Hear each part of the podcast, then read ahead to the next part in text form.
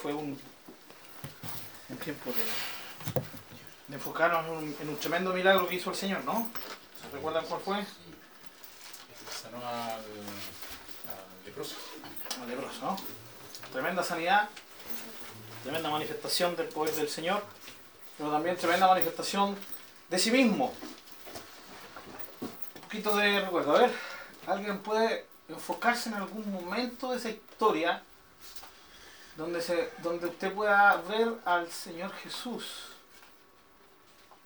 Bueno, no, no dudamos que que 100% fue 100% hombre, ya, su humanidad fue completa. Pero en, en esa historia, eh, algo que nos dé una luz de que él era también mucho, era más que un hombre, común, que, más que un hombre, ¿cierto? Tampoco un ángel, ¿ya? Aparte de la sanidad. La sanidad fue tremenda, ¿no? Pero hoy día los hijos de Dios, en la autoridad del Señor, también pueden sanar leprosos. Después vamos a ver que el Señor mandó a los doce y les dio autoridad para sanar leprosos. Pero alguna otra cosita, a ver si podemos echar un poquito de memoria. Mateo, estamos en Mateo 1. O sea, perdón, Marcos 1. Sí, Marcos. Bien, ¿algo? Algo que les llame la atención y digan, wow, con esto, no, aquí, ¿qué, qué- qué hizo, qué hizo el Señor? O sea, con esto demuestra que, de hecho, no lo puede haber hecho ningún, ningún ser humano. Aparte de la sanidad, tremenda. ¿ah? Sí, la historia, la historia. En toda la mezcla de, las- de los acontecimientos que ocurrieron.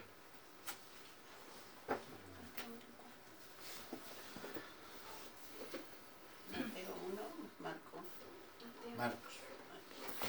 ¿Marco o Mateo? Marcos. Perdón, Marcos. Bienvenida. Marcos 1. ¿Ya? ¿Nadie? ¿Nadie? ¿Nadie?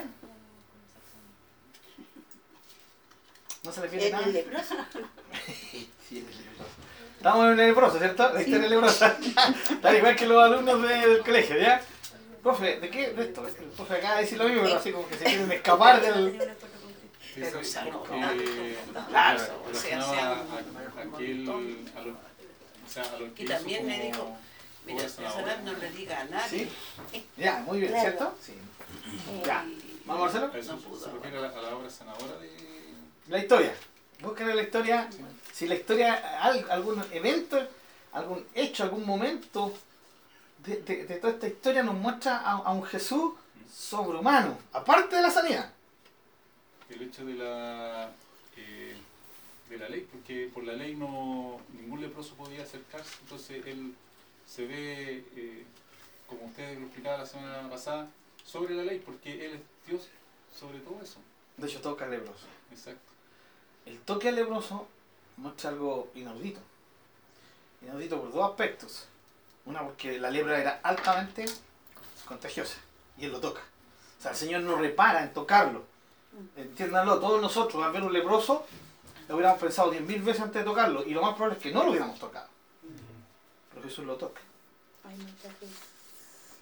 Una, lo toca eh, el, el hecho de ya hay, hay algo especial en el hecho de tocarlo, pero poder- vuelvo a decir, nosotros también, eh, en algún momento, si el Señor nos da la autoridad y podemos estar en esa instancia de la voluntad de Dios, operar sanidad en un leproso. Bueno, el Señor nos dijo vayan y toquen el leproso, el Señor dijo vayan y sanen el leproso, después le dice a los apóstoles, ¿ya? Eh, así que no, no era necesario que los tocara, pero Jesús lo toca. Pero el tema es que ningún hombre en ese tiempo estaba fuera de la ley de Dios, ¿no? Y la ley de Dios prohibía, ¿cierto? Acercarse a un leproso, menos tocar a un leproso, porque eso lo volvía inmediatamente inmundo. Y había todo un proceso de desinmundización. Una palabra que acabo de inventar. Eh, eso ya muestra una tremenda actitud, nos muestra algo eh, sobrenatural en Jesús.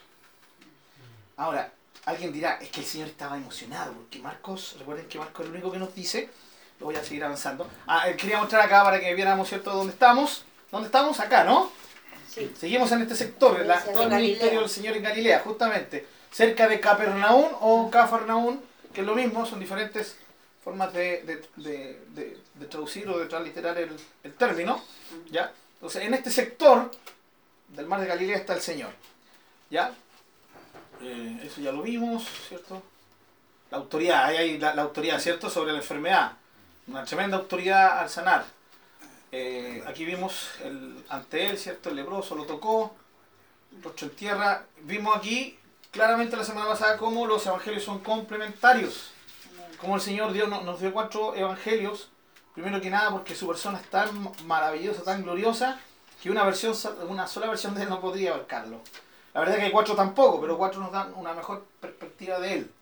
Pero también eh, lo podemos lograr ver un poquito detrás del, del telón al Señor dándonos tareas. O sea, como tan flojos decir, no, yo voy a leer por un solo, un solo evangelio nomás. No, ahí tienen cuatro, léanlos los cuatro, compárenlos, tengan tiempo de compararlos, tengan tiempo, tiempo calidad como hemos estado hablando, ¿cierto? De poder estudiarlo. ¿Ya? Y muchas dudas, muchos errores que se cometen es porque tenemos la perspectiva de un solo evangelista. Entonces aquí vimos, Mateo 8, Lucas 5, nos añaden cosas que Marcos no tiene. Pero eh, Marcos añade dos cosas, aunque nosotros nos enfocamos solamente en la primera. Que Marcos es el único que dice que Jesús tocó al hombre y lo sanó porque estuvo movido en su parte más íntima, misericordia, compasión. ¿Ya? Y recuerden que esa palabra literalmente se refiere a las entrañas. ¿ya? Ahí lo más profundo que ellos en ese tiempo se creía, que ahí estaban radicadas, acá estaban radicadas las emociones. ¿ya? Eh, tengan en cuenta también que acá es donde, donde se gesta el, el ser humano, ¿no? En el vientre de la madre. O sea, no, hay, no hay parte eh, de- de- del cuerpo de la mujer, aparte de los, de los pechos luego que dan de mamar, ¿cierto? Eh, no hay parte más, más íntima y, de un nexo más, más precioso que acá adentro, en el útero de la madre, ¿ya? Eh, entonces, ahí fue, y Marco nos añade, tuvo misericordia. Entonces alguien podría decir, ah, estaba emocionado el Señor, la, la misericordia le, y lo llevó a hacer algo impulsivo. Nosotros tenemos que dejar claro, Jesús nunca hizo nada impulsivo. ¿sí? Él no estaba sujeto pecaminosamente ¿sí? Eh, en sus emociones. Nosotros sí. Nuestras, nuestras emociones se desbandan. Nuestras emociones han sido eh, afectadas por, y son producto también muchas veces de nuestra naturaleza caída. En el caso de Jesús, no. El primer Adán cayó, el segundo Adán no cayó. Sí, fue victorioso en todo sentido. Tenía emociones, por supuesto, 100% humano. Pero la diferencia es que él nunca, al nunca experimentar el pecado, sus emociones nunca fueron, ¿cierto? Trastocadas, nunca fueron afectadas por el pecado. A diferencia de ustedes y de mí, ¿cierto? Y de todo el ser humano. No, la verdad es que el Señor no actuó emocionalmente. El Señor actuó sabiendo. Lo tocó sabiendo lo que hacía. Y esto le da un tremendo realce porque él sabía que al tocarlo, él, según la ley, iba a quedar inmundo. Entonces aquí uno dice, bueno, el Señor se echó, permítame la expresión chilena, se echó al bolsillo la ley. El, eh, eh, ¿cierto? Nos recordaba que el- en el estudio fue, ¿cierto? Que nos recordaste ese versículo donde dice que el Señor no vino a abolir la ley, sino que vino a, a cumplirla. ¿Ya? Entonces, no, el Señor en ningún momento pasó a llevar la ley. Pero aquí hay claramente un acto que a nivel humano está transgrediendo la ley, ¿o no? ¿Estamos claros en eso? O sea, ¿quién podría hacer eso? Si no solamente alguien que está sobre la ley. Hermano, todo ser humano está bajo ley, ¿o no? Nosotros somos todos chilenos y aunque no fuéramos chilenos estamos viviendo en Chile y estamos bajo la ley, ¿o no? Del presidente abajo. ¿Sí? Ni el presidente está sobre la ley. Y eso es un dicho típico, ¿no? Bueno, la ley de Dios es lo mismo. Entonces, logran ver a, Jesús dando un, un paso, o sea, dando una demostración eh, que una, ¿cierto? Si él no está eh, pasando a llevar la ley, en el sentido de que él la está, la está menospreciando, ¿ya? y está haciendo algo claramente en contra de la ley. Entonces, ¿qué nos muestra? Nos queda solamente una opción. Que él era el, único ser que estaba sobre la ley. Podríamos decir que era porque no estaba, eh, como no había pecado, y la ley se relaciona con el pecado, podríamos decirlo. Pero yo creo que es un, un bocadito que el Señor nos dio de su deidad. Esa es la idea que estamos estudiando los evangelios, ¿no? Sí. Tenemos que lograr ver al Señor más allá de la, de la lectura rápida en el Evangelio, ¿ya? y más allá de, de- aquellas cosas que, que- se ven y que se logran palpar a través de una lectura diaria. La idea es profundizar un poquito. ¿Ya? Más o menos entienden la idea a la que, a quería ¿cierto? Ya. Sigamos entonces con Marcos De hecho, el Señor, eh, ¿qué le dice al, al leproso cuando lo sana? ¿Ya? ¿Qué es el- Marcos 1, ¿se recuerdan? ¿O lo leímos? ¿Lo leímos? No, no lo leímos. ¿O sí lo leímos? Llevo. Eh, lo leímos. El 43 dice entonces le encargó rigurosamente y le despidió luego. Y le dijo, mira, no digas nada a nadie, sino ve, muéstrate al sacerdote y ofrece por tu purificación lo que Moisés mandó para testimonio a ellos. Ahí vemos al Señor respetando la, la ley. Porque según Levítico, ¿cierto que lo vimos? Levítico 13 sale como se trata la lepra. El, Levítico 14 sale como el, ex leproso o el leproso que por algún acto milagroso fuera sanado, tenía que seguir un protocolo.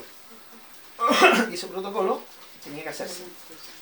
Y el Señor respeta el protocolo y lo manda a este hombre a sacerdote? al sacerdote. Anda donde el sumo sacerdote, dile que fuiste sanado o dile que ya crees que tu lepra fue, fue, fue limpia, porque él era un proscrito, ¿sí? Había sido expulsado de la sociedad, él era un muerto en vida, ¿ya? No tenía ninguna esperanza, el Señor se caracterizó en los sin esperanza, ¿ya? Y aquí tenemos el primero, aparte de todos los que pudieron haber salido ahí los, los sanados al, po- al ponerse el sol, aquí en Marcos capítulo 1, versículo 32 adelante. Eh, entonces el Señor lo manda a seguir el protocolo. O sea, el Señor está respetando la ley. Pero aquí también nosotros podríamos tener una segunda lectura. Eh, el Señor sencillamente le, puede haber dicho, fuiste sano, da gloria a Dios, listo.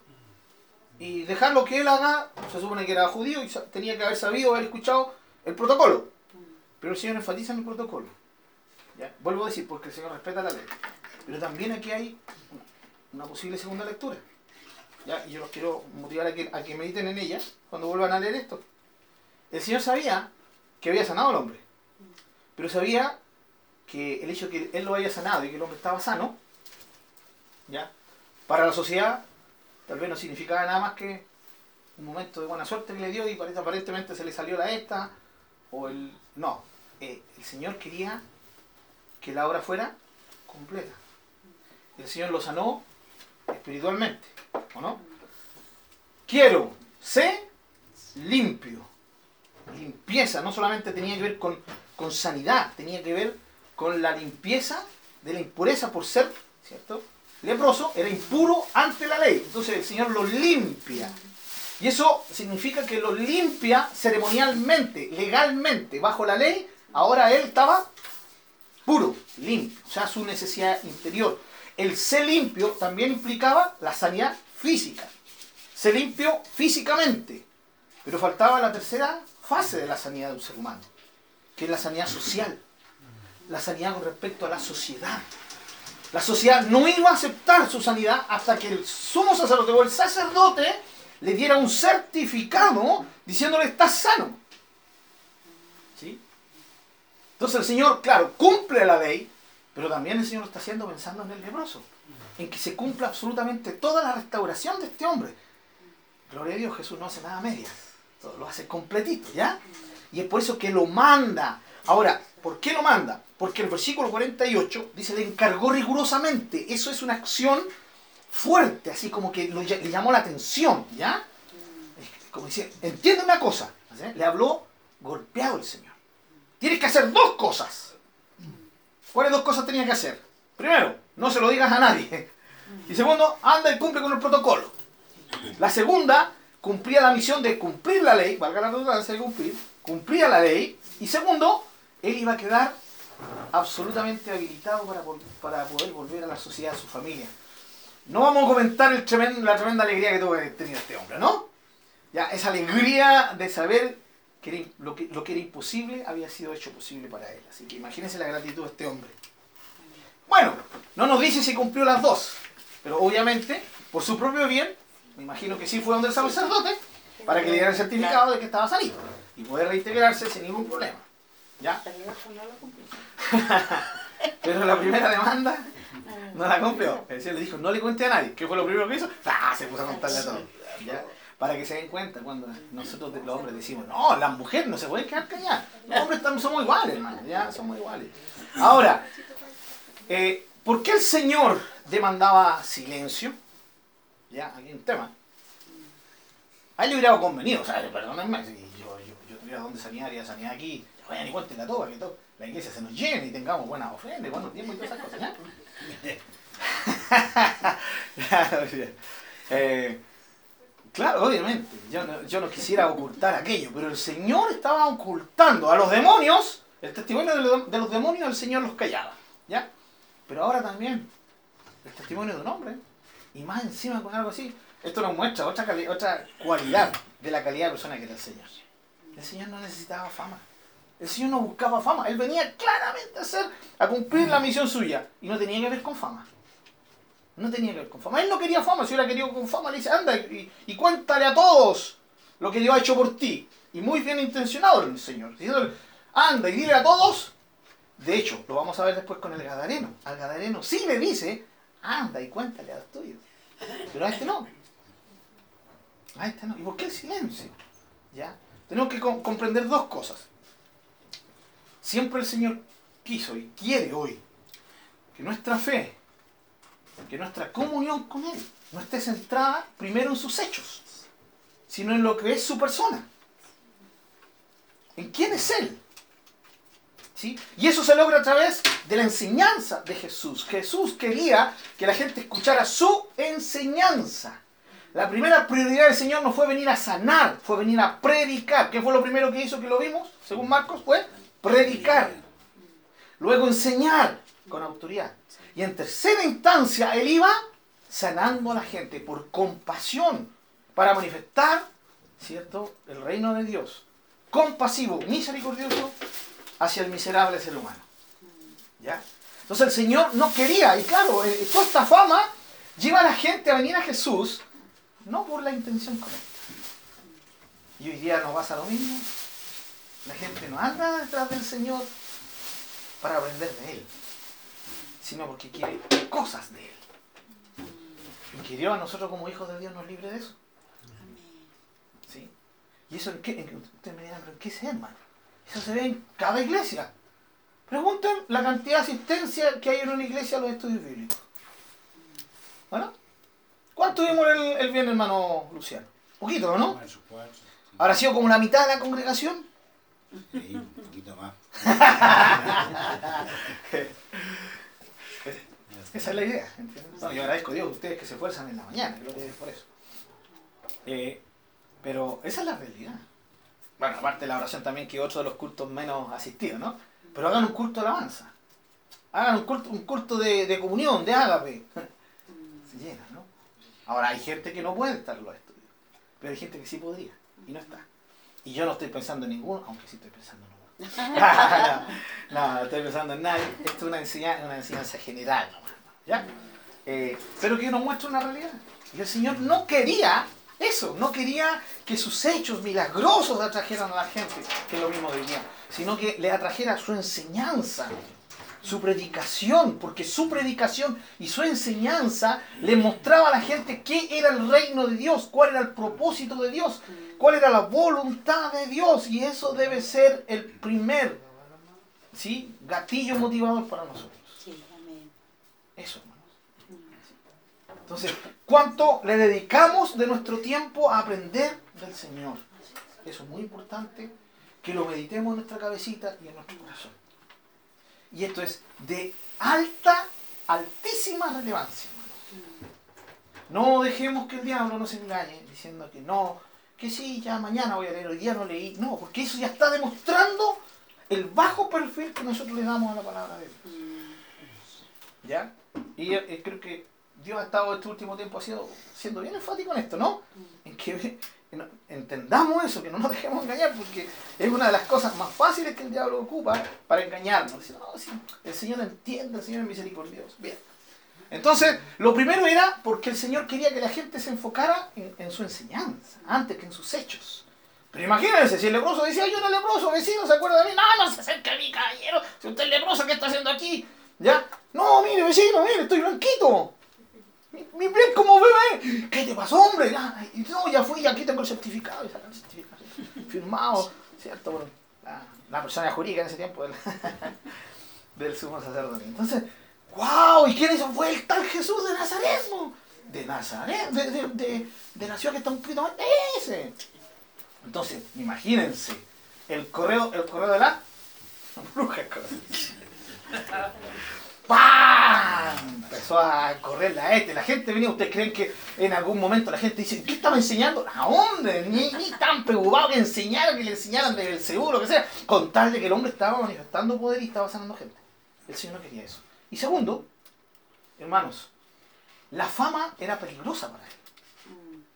¿sí? Él sabía que tenía un tiempo. Entonces, la gente se le iba a balanzar al ver tanto poder en él que definitivamente lo iban a aceptar como un, Mesías, como el Mesías. Pero basado en que ese poder lo podía ocupar en contra de los romanos y se podía producir una tremenda revolución en torno a Jesús. Y Jesús no quería revolución social, en el sentido, ¿cierto?, del comunismo, del socialismo, no. Él quería una revolución espiritual. Y cuando la revolución comienza acá y acá, se expande con pureza hacia afuera.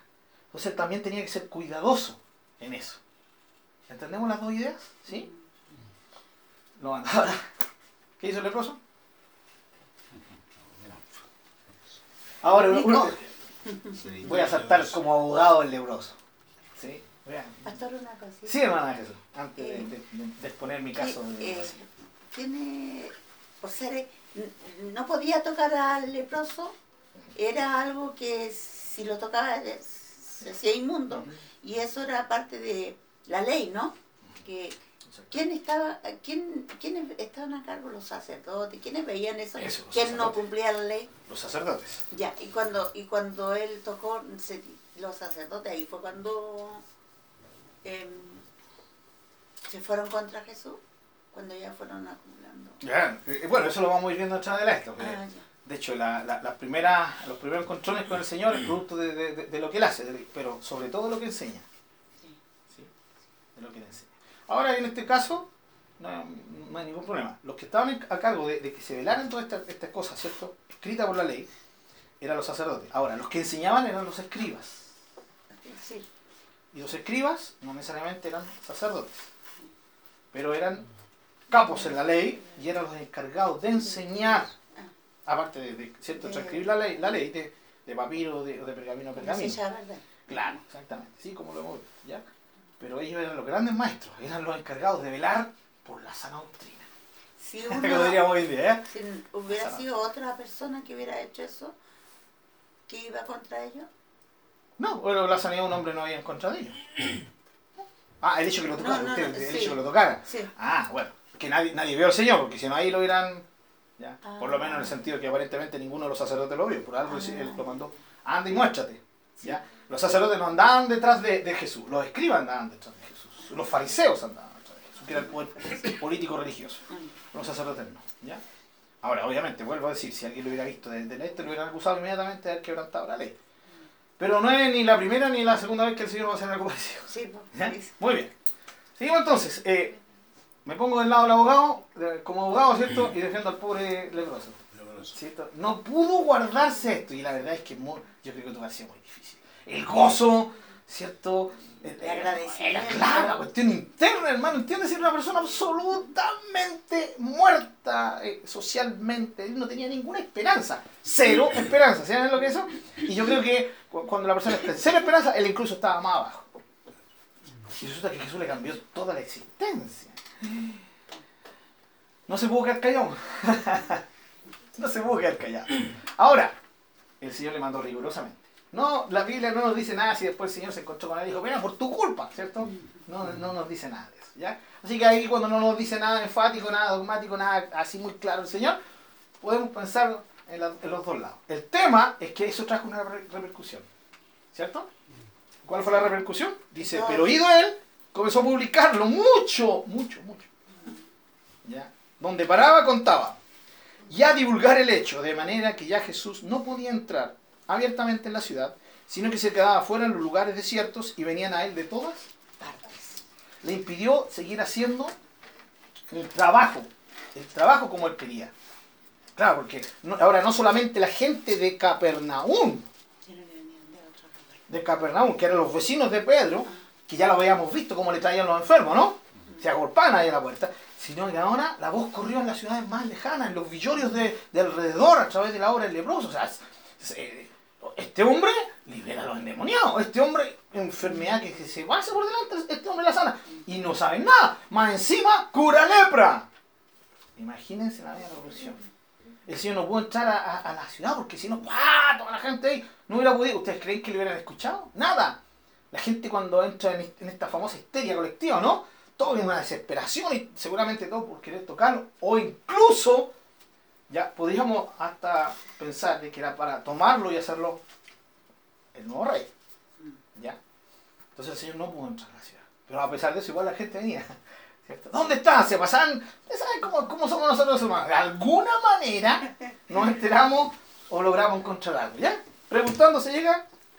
A Roma. Muy bien. Concluimos con esto, hermanos. Eh, ¿Alguna pregunta? Si no, para avanzar. Muy bien. Eh, capítulo 2, leamos. Entró Jesús otra vez en Capernaum, o Cafarnaum como dicen algunas versiones, después de algunos días, ¿cierto? ¿Por qué después de algunos días? Porque tuvo que porque Exacto. mucho. Por lo que dice el versículo anterior. Ah, No había podido entrar a la ciudad y ahora sí, después pasado algunos días, cuando a- amainó un poquito, ¿cierto? Toda la, la euforia del testimonio del leproso, y, se, y dice, y se oyó que estaba en casa. Lo más, probable, lo más probable es que estaba en la casa de Pedro, ¿ya? Recuerden que ahí parecía que era el centro de reunión. Y luego el versículo 2 es inmediatamente, palabra clave en Marcos, ¿no? Se juntaron muchos, de manera que ya no, ya no cabían ni aún a la puerta. ¿Y qué hacía el Señor? Si es que esa era su misión. A eso había venido. ¿Ya? Su, vuelvo a decir, su mesianismo tenía que creerse, tenía que aceptarse por medio de lo que él explicaba. ¿ya? Obviamente, un, aporte eran las obras, pero el énfasis no eran las obras.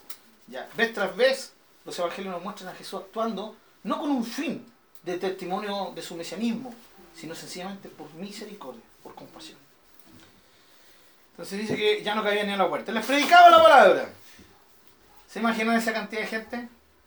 ¿Cuántos habrán estado viendo el reloj? O sea, ¿a qué termina la película? Ay, tanto que hablan. que- ¡Queremos acción! ¡El evangelio de acción! claro que el evangelio de acción. Pero también tiene que ver con la acción de estar sentados y aprender. De estar atentos y aprender. Lo que más necesitamos es aprender. Eh, entonces dice que apareció aquí una, un- una imagen espectacular también, entre todo. Dice, entonces vinieron a él unos trayendo a un paralítico, que era cargado por, por cuatro. Ya, Mateo registra este mismo milagro, lo, registra muy resumido, y Lucas un poquito más extendido también, ya, pero solo, solo Marcos nos dice que eran cuatro. O sea, muy fácil, uno en cada esquina. ¿cierto? Seguramente la camilla que tenían le habían puesto palos para poder andarlo trayendo como toda, toda camilla paralítico. ¿ya? Bien, cuatro personas. ¿Eran amigos? ¿Eran hermanos? ¿Eran familiares? ¿Qué lo que eran? No nos dice la palabra de Dios nada.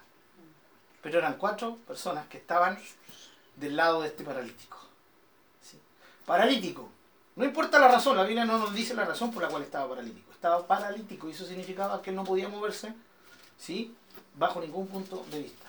¿ya? Solamente su mente estaba clara, sana, lo más probable es que tal vez podía mover los, los- los músculos de la cara para poder alimentarse, pero no podía caminar, no podía pararse, no podía hacer nada, paralítico. Y ustedes entenderán que una persona así también está sin esperanza, ¿o no? No es un leproso, pero es alguien que tiene un- una grave y triste situación. ¿ya? Y estos cuatro, y, dice, y como no podían acercarse a él a causa de la multitud, pónganse un poquito a pensar voy a hablarlo bien chilenamente, compadre, apareció nuevo el, el- el rabino, ¿sí? ¿Te acuerdas que se había desaparecido? No sabíamos dónde estaba, después nos contaron que andaba por el desierto, pero apareció, volvió. Entonces, esta es nuestra oportunidad, pues, compadre. ¿Ya? Eh, él seguramente les dijo, pero ¿qué, qué voy a hacer yo? Pero si nosotros lo vamos a lo a- y lo agarramos, tal, vez ni le preguntaron, ¡pum! Partieron felices porque el amigo, el pariente, iba a recibir sanidad. O sea, con solo que el, el- el rabino lo tocara, ¡pa! Listo. Ya si sanó un leproso, pan comido, por mí usted, pan comido, vamos, ah, y van felices contentos. Ah. ¿Sí? ¿Le ha pasado, no? Cuando vienen los cultos y están tan, tan, tan llenos los cultos que usted no puede entrar. Pero hay- hay, eh, no sé, un concierto ¿eh? y, y, y te dan toda la felicidad o, o, o- o al cine y, y de repente se encuentran la media cola, a mí me cargan las colas, oh, hermano, oh, que sufro con las colas. Ya. Bueno, el tema es que ahí, la, ¡pum! el golpe. Esa fe, esa confianza. Amigo, hoy día es tu día. Hoy día vas a quedar tiki-taka, vamos, baba. Tanta la gente, ¿por dónde te vamos a meter? Oye, amigo, déjenos pasar, mira, aquí están enfermos. Che, mira aquí, hay enfermo, enfermo, enfermo, enfermo, enfermo, enfermo. No, haga la fila nomás. Saque número. Listo. Ahora por ahí con los. Justamente. Justamente con los hospitales públicos, ¿ya? Entonces, imagínense, ¿no? No, no podían, y van por acá, van por allá. Complicado, ¿no? Eh, déjenme para entender el tema de la casa. ¿Dónde está la ley? Pero- Habían las casas, unas casas que eran un poquito más, más grandes, que eran las de dos pisos. Típico, abajo era para tener a los animales y arriba es donde dormía la, la gente. Ahora, a esta casita le falta algo. Generalmente las casas tenían una escala a los lados o por detrás, ¿ya? Como esta. Esta es la típica, era la típica casa de zona rural, de tiempos bíblicos. Pero también dentro de la ciudad existían las casas así, con la diferencia que no tenían tanto patio, ¿ya? Porque eran pegadas en la, en la- en la ciudad misma, ¿ya? Entonces seguramente la de Pedro no tenía este patio, estaba pegada a otra. Pero, ¿qué es lo que tenían? Una escalerita al- lado. ¿Ya? Entonces, lo más probable es que la casa de Pedro, si es que era la casa de Pedro, haya tenido esta escala, esta, esta escala, ¿cierto? Esta escalera, perdón, no escala, esta escalera al lado. Ya sea con un descanso ahí o en forma directa. ¿Qué hacían arriba? Un techo, ¿cierto? Con paja, con tierra, ¿sí? Y que lo apisonaban y quedaba así. Y ahí ellos sembraban, podían descansar, incluso dormían cuando en la noche era muy caluroso en verano, ¿ya? Entonces ellos dormían ahí, era más fresco. O sea, era multi, multiuso, ¿ya? El segundo piso. ¿Ya? Generalmente tenían una ventanita pequeña y la puerta donde entraban. ¿ya? Era tal vez así, ¿ya? Por dentro, algo así, ¿ya? Ahí se ven las vigas, ¿no? No sé si el anterior tenía vigas, parece que sí. Ahí están las vigas. Dependiendo la- de la cantidad, de lo grande que era la casa, era la cantidad de vigas, ¿ya? Las vigas que están ahí y está todo el techo, ¿sí? ¿Ah? Es de a dos en la casa. Claro, era, o, era de piedra, ¿cierto? Lo hacían, o de algún tipo de ladrillo en ese tiempo, ¿ya? Pero era de, de esa forma, ¿ya? Y aquí tenemos, más o menos, los- los- la indumentaria. ¿ya? Después vamos a ver la enseñanza del almud, ahí en un almud, y la lámpara sobre el almud, no sé si les viene a la, memoria. El almud era eso, esto era una vasija, ¿ya? Está dada vuelta. Ya está dada vuelta. Esto es una, una medida. Entonces la ponían así y sobre esa generalmente ponían la lámpara y así. Entonces lo más probable es que adentro estaba el Señor y, y era más o menos así, ¿ya? Ahora, ¿qué va a ocurrir? Va a ocurrir esto, ¿ya? Tenemos que pensar más o menos en esto así, para que nos saquemos de la mente la casa occidental, ¿cierto? En B, invertida, ¿ya? O así, ¿ya? Eh, lo mismo, se dan cuenta, eh, los cuatro hombres van y deciden enfrentar el problema. Fíjense cómo la fe de ellos no se desanima. Ellos buscan la forma de llevar a su amigo a Jesús. Alguien dijo por ahí, no hay mejor amigo que el que te lleva a Jesús, ¿cierto? Eh, estos cuatro hombres hicieron una locura. En el sentido de que toda la gente, a, nadie se le hubiera ocurrido hacer esto. A ellos se les ocurrió. ¿Sí? La fe que se burla de los problemas y de las dificultades. Escribe un, un buen comentarista bíblico. ¿Ya? Eh, dice aquí que, como no podían acercarse a la causa de la multitud, descubrieron el techo de donde estaba y haciendo una abertura bajaron el lecho en que yacía el paralítico. Imagínense a Jesús hablando con la gente y de repente empieza a caer polvo. Imagínense el techo, ¿ya? Empieza a caer polvo, empieza a moverse, no hay movimiento, no es terremoto, no es temblor, ¿qué está pasando? Empieza a caer, y tierra, y tierra, y, y- y- el Señor tal vez se dice y ¿qué está pasando? Se nos está viniendo abajo el Pedro, hiciste un buen techo, ¿ya? En fin, y de repente sale la- la luz del sol, y aparecen, aparece la cabecita de un individuo, ¿cierto? Y después otro, otro, cuatro, dice, ya estamos listos, acá, aquí, aquí, ya, vamos, por aquí cabe. No necesariamente del porte, ¿ya? Porque hábilmente ¿cierto? Lo- se la habían ingeniado. La idea era un orificio por donde cayera el hombre. Y lo bajan, justo la chuntaron, justo donde estaba Jesús enseñando. Era Tremendo, ¿cierto? Uh, justo está ahí el, el ramino. Lo bajaron. Y ahí, después de toda la polvadera que hubo, ¿ya? El Señor lo mira y aquí viene, ¿cierto? El tema con ellos. Pero antes yo quiero que vayamos a Lucas capítulo 5. Porque recuerden que también estamos viendo aquí las cositas que aparentemente pueden ser contradicciones. Vamos a la versión de Lucas, capítulo 5.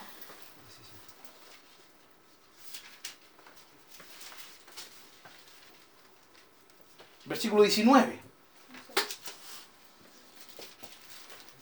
Aquí cu- cuando uno lee Marco no hay ningún problema. Marco dice que se hizo un forado en el techo. Si nosotros vemos la casa, como eran acá, ¿cierto?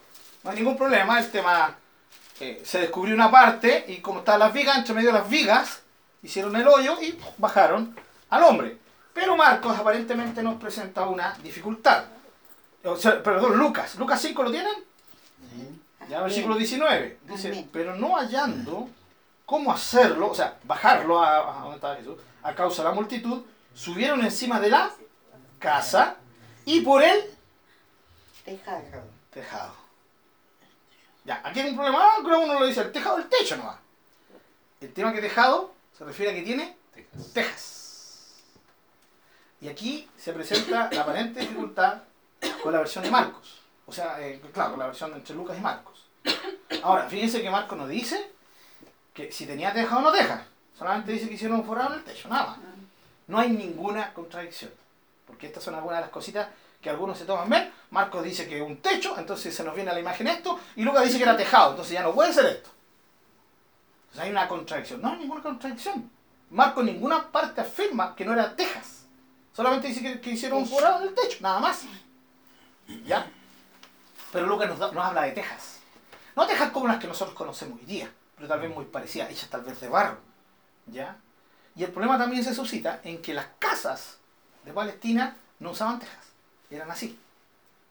Ahora, la arqueología siempre ayuda, siempre amiga la Biblia, como dicen, ha descubierto que ya en este tiempo ya la influencia romana estaba, obviamente, de hecho estaba el imperio romano sobre ellos, entonces la influencia romana, gentil, incluso griega, estaba sobre la tierra de, de Palestina, especialmente en Galilea, ¿sí? especialmente en Galilea, donde eran más, más cerrados en, religión y en costumbres eran en Jerusalén, porque ahí estaba el poderío religioso. Pero Galilea era una provincia de paso, ¿sí? De paso. Entonces la influencia gentil en Galilea era muy fuerte. Entonces no hay por qué dudar que tal vez ya los, los galileos en alguna de sus casas comenzaron a usar tejas, porque era más fácil encajarlas. ¿Ya? Tal vez hayan, habido casas con parte de teja y con parte de tierra. ¿sí? No sabemos. Ahora, no sabemos tampoco cómo era la casa de Pedro. Si es que era la casa de Pedro o en la casa que ya estaba el maestro. ¿ya? Pero aquí no hay ninguna contradicción. Si fueron tejas, eh, fueron eh, eh, eh, las tejas de ese tiempo, la idea fue que ellos comenzaron a, a mover las tejas. Una teja, dos tejas, la cantidad de tejas que fueran necesarias. ¿Entienden a qué trato de ir? No, no hay contradicciones. Entonces cuando ustedes escuchan por ahí y digan, no, que Lucas dice esto, no, si no hay ninguna contradicción. Eh, Marco nunca dijo, no, no son tejas. ¿Ya? Entonces aquí el complemento sería Lucas, que era una casa que tenía por lo menos una parte tejas. ¿Ya? Algunos han dicho que tal vez afuera de la casa tenía como una especie de techo, ¿cierto? Para tomar tecito, como la tiene hoy día, ¿cómo se le llama hoy día? Una, una terraza, ¿cierto? Abajo, las terrazas de arriba, una terraza, ¿cierto? Con el techo, y ese techo tal vez tenía tejas. Pero eh, Marco muy claro que está Jesús dentro de la casa, porque la gente ya no caía en la casa, o sea, eso nos da a entender que estaba Jesús adentro. Entonces el tema, hermano, es que hayan sido tejas, ¿cierto? Del tipo que hayan sido, estos cuatro hombres se la ingeniaron para descubrir el, el cielo, ¿cierto? La casa y entrar. Y aquí viene, hermanos, eh, un temita. Eh, ¿Hora? ¿Qué me dice la hora? Pastor, perdone mi ignorancia. Ahí. ¿Qué es Eh, lo para que eso es el estudio, teja? hermana, para ¿Qué es lo que es teja? teja. Ah. Son esas cositas, ¿cierto? Que, como circulares que se van poniendo en el techo, una encima de, una encima de otra, para que, para que corra el, Ah, el agua, ¿sí? Es un tipo de techo, Ah, ¿ya? ya. como la carabina, pero son pendiente cortitas, la- Sí. para dar pendiente, ¿cierto? Mm. Entonces no, no, no son largas, de- bueno, no es como la carabina que es una sola, ¿cierto? Sí. La teja se va encontrando. En el sur hay mucha, mucha, Sí. se usa mucho la teja. Ah. ¿Ya? ¿Qué hora era? 20 para adelante. 20, ya. Eh, aquí entramos, hermanos. Seguimos eh, eh, viendo a Jesús. ¿Alguien, por favor? Dejo de leer yo. Volvemos a Marcos. ¿Alguna duda con respecto a esto, hermanos? ¿No? No. Sigue. Seguimos entonces. Marcos capítulo 2. Dice el, el versículo 4. Como no podían acercarse a él a causa de la multitud, descubrieron el techo de donde estaba. Y haciendo una abertura, bajaron el lecho en que yacía el paralítico. ¿Ven? Haciendo una abertura. No, no hay ninguna contradicción. Ahora, ¿qué dice el versículo 5? ¿Alguien lo puede leer? Al ver Jesús la fe de ellos, dijo, Marcos Al- 5, ¿no? paralítico, hijo, tus pecados te son perdonados. Muy bien. Ya, aquí entramos en otro conflicto. ¿Sí? Eh, ¿Alguien que lea por favor el versículo 6? Manuel Luciano, lea el versículo 6 también. Estaban allí sentados algunos de los escribas, los cuales cavilaban en sus corazones. Bien, aquí sí seguro. ¿Quiénes estaban entre medio de la gente? Los escribas. Los escribas. Estaban Sentaditos ahí. Lo más probable, como eran eminencia, estaban en primera fila. Exacto. Llegaron, oye, los escribas, lee, lee". ellos sí pasaban. El paralítico no, pero el religioso sí. ¿Ah? Mostraba la tarjeta VIP, Ah, hasta está, obviamente. Somos los escribas, somos los enseñadores, teníamos que colar a este rabino, a ver si dice alguna cosa, algún disparate o alguna herejía. Y estaban en primera fila. ¿ya? Y bueno, les cayó harto polvo. Pero aquí viene el tema, hermanos. Jesús se enfoca en el paralítico, pero también en los cuatro hombres. ¿Cierto? ¿Por qué? Porque dice claro que al ver Jesús la fe, de ellos. no de él. Ahora, ¿quién incluye a ellos? ¿A los cuatro amigos? ¿Y no al paralítico? Podemos ver la imagen, ¿cierto? Decir los cuatro amigos, amigo, no, compadre, hoy día sí, no, ¿qué es? ¿Cuántas cosas no he hecho? Estoy paralítico, no me puedo mover. ¿La fe de ellos solamente? ¿O incluye la fe del paralítico? ¿Ya? Fíjense que aquí no es eh, ni Mateo, ni Lucas, ¿ya? ni Marcos, no, no, no, no solucionan este tema. Ahora, cuando no hay una solución del tema, ¿para qué ponernos de eso? Sencillamente aceptar que los cinco tenían fe. El paralítico, ya, llévenme nomás, llévenme, sí, sí, sí, esta es la mía. ¿Ya? Los cuatro amigos, claro, pues amigo, vamos. Porque el hecho de llevarlo, ¿sí? de que no vieran el impedimento de la gente, sino que se las arreglaran, vamos a subir, les habrá costado mucho. Ya, les habrá costado mucho subirlo. Pero llegaron arriba, más encima cuando estaban en el techo, ya, vamos sacando teja, ¿cierto? Vamos abriendo el forado. Después nos van a presentar, capaz que el dueño no nos demande por romperle el techo, ¿no? Ellos no pensaron en nada. Ellos tenían solamente un punto de objetivo. Y era que su amigo tuviera una entrevista con el maestro. Y que el maestro lo sanara. ¿Ya? Porque hicieron tiro al techo, hermano. Usted entenderá hacer tiro al techo. Ahora, si era así, ya, o las tejas, no era tan complicado como romper el techo de hoy. Pero igual era complicado. Igual era, ¿cierto? Eh, un tremendo mal que estaban haciendo. Pero ellos no vieron nada de eso. Y lo bajaron. Esto a Jesús le demostró claramente fe. Y al decir la fe de ellos, inevitablemente incluye a los cuatro, ¿cierto? No podemos evitar eso, los cuatro. ¿ya? Pero tampoco vamos a dejar al, al paralítico. Los cinco tenían fe y el Señor mira la fe de ellos, ¿ya? Y dice que al ver la fe de ellos, dijo el paralítico. ¿Qué le dijo? Recibe sanidad. Obvio. Aquí el Señor nos pregunta, hijo, ¿qué querés que te haga? ¿se acuerdan de, de, de Bartimeo? El ciego.